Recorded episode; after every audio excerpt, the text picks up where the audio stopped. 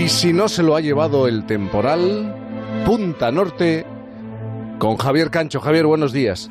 ¿Qué tal? Buenos días, Jaime, aquí estoy. Buenos días. He estado siguiendo alguna de las noticias que hacen referencia a la climatología en, ese lugar en el que te encuentras.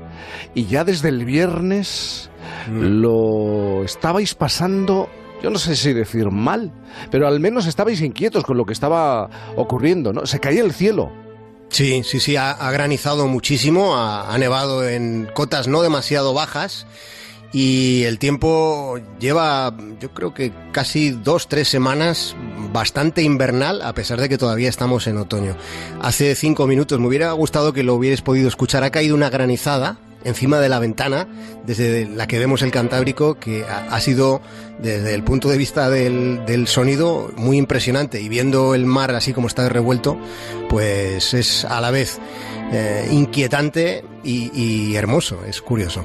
Y después del, parte meteorológico, hablemos de otro tiempo, el de los segundos, minutos, horas meses, años. El tiempo corre y hasta, mm, bueno, está claro, es capaz de volar. Pero además puede moverse despacio, muy despacio. Debe haber poca, poco más flexible que el tiempo. Flexible y relativo, ¿eh? Así que vamos allá, Javier, con tu aventura, esa aventura. Mira, la, la, historia que vamos a contar, Jaime, comenzó, fíjate, un 17 de noviembre, en una fecha como la de hoy, pero en el siglo XVI. Fue cuando el marino español Juan Ladrillero, zarpaba de Valdivia para adentrarse en el estrecho de Magallanes y alcanzar la isla Desolación. La isla Desolación está en ese archipiélago de Tierra del Fuego, en la región austral de Chile. Esa isla es un lugar donde casi siempre está nublado y con lluvias incluso más intensas que las que tenemos por el norte con esta borrasca que nos visita. Los habitantes de esa isla son gansos y patos eh, silvestres.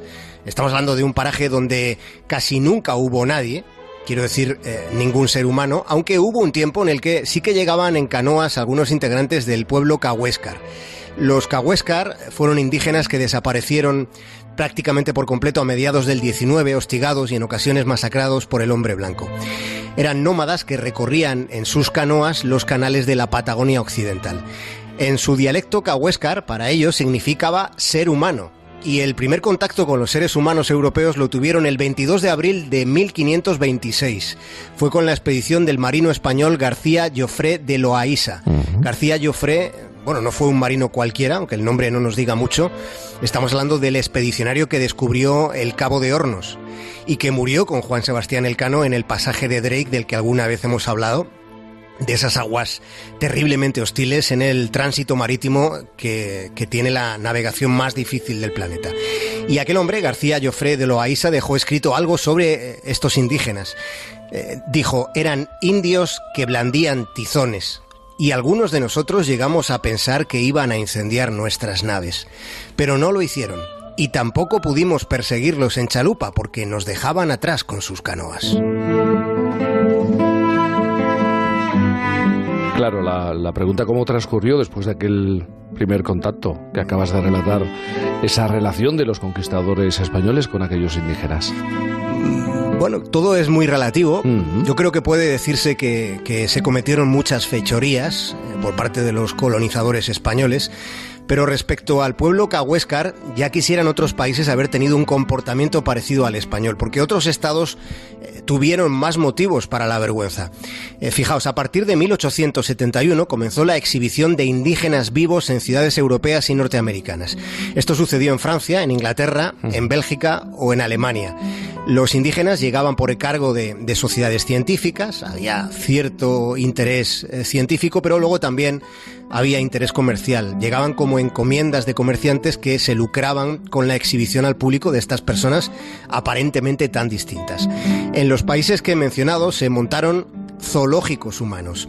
Ese era el destino, un zoológico humano, el destino que esperaba a los pocos que, que, sobrevivían a viajes que duraban entre cuatro y seis meses y en los que los indios solían enfermar y morir. Antes de todo aquello, a finales del 18 ya comenzaron a llegar a Tierra del Fuego bueno, pues cantidades relativamente grandes de, barcos balleneros, especialmente eran barcos ingleses y estadounidenses.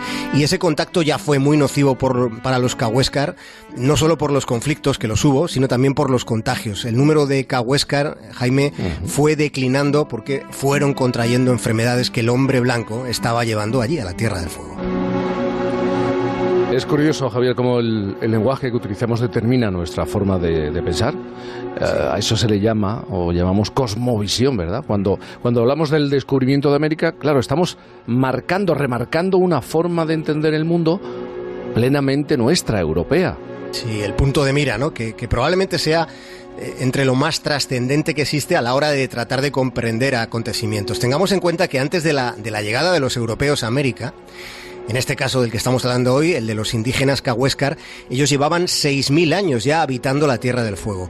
Pensemos en que, bueno, Ninguno de, los pueblos indígenas tenía tecnología en aquel momento, tecnología para recorrer el proceso inverso que hizo Colón, pero imaginemos que hubiera sido al revés, que de repente una expedición hubiera llegado desde el otro lado del Atlántico y hubiera desembarcado en el puerto de Palos.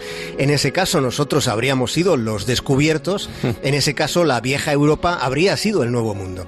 Precisamente porque el mundo es redondo, la ubicación del este y del oeste sobre todo, además de depender del sol, depende de dónde nos encontremos, de dónde esté nuestro punto de referencia, de dónde se halle nuestro punto de mira.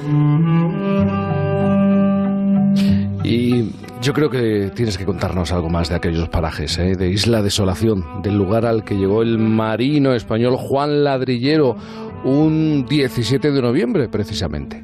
Sí, esa isla, Jaime, está a la entrada del estrecho de Magallanes.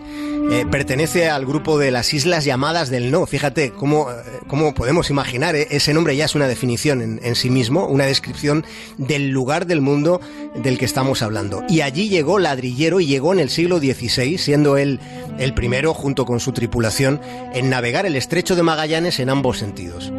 A él se le debe la, la exploración de todo lo que es ahora la Patagonia chilena, una comarca que, que tiene muchísimos lugares asombrosos. Y es posible que de, entre todos, para mí desde luego es el, lugar favorito de esa zona, eh, ya digo, hay lugares tremendos, pero la isla de, Hornos es un enclave especial porque allí se acaba el, mundo, el, mundo que, que, fue concebido así durante un montón de tiempo, hasta que se puso en el mapa la Antártida.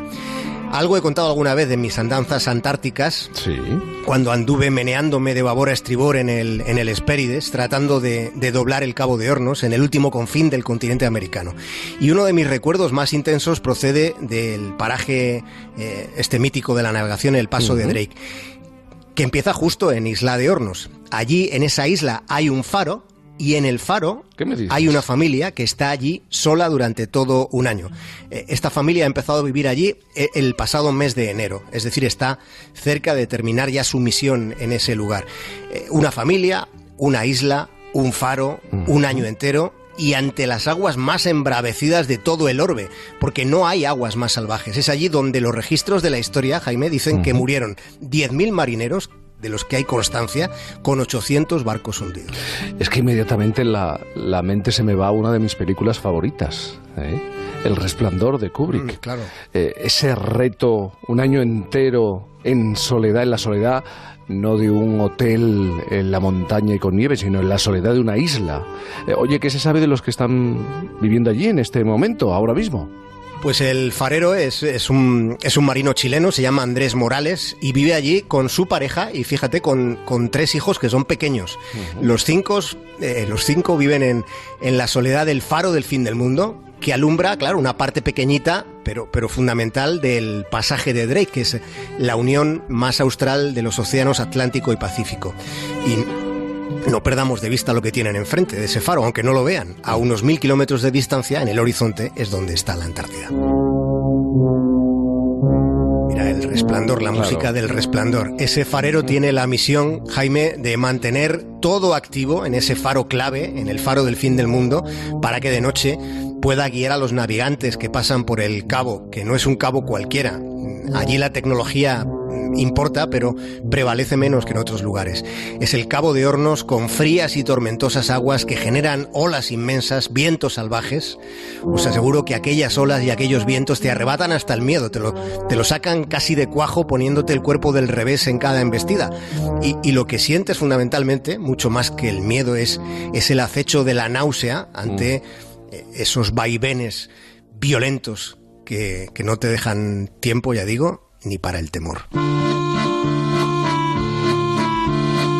Querido Javier, hablando de temor, después del relato que hiciste el pasado fin de semana, una historia tan íntima, tan personal, hablando de presidencia y no de gobierno, sino de tu presidencia en esa comunidad de vecinos, con esas vecinas, no sé si ¿Ha habido algún tipo de reacción, de comunicación por parte de alguno de los habitantes de esa comunidad en la que estuviste durante determinado tiempo? ¿Alguna vecina se ha puesto en contacto contigo porque fueron señaladas como señoras que miraban a través que atravesaban con su mirada la, puerta de su casa. no ha habido reacción. ¿eh?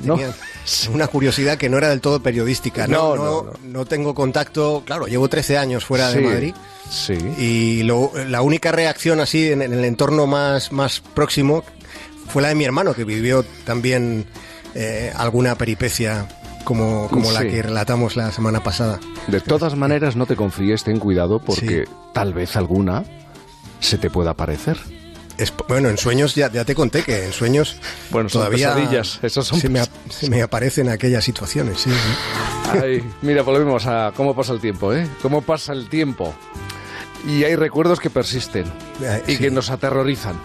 Eh, Javier Cancho, cuidado con el viento, con el granizo, con el mal. Es invierno que le vamos a hacer. Disfruta de este resto de domingo, que es bastante. Sí, lo haré. que nos queda. Un abrazo grande.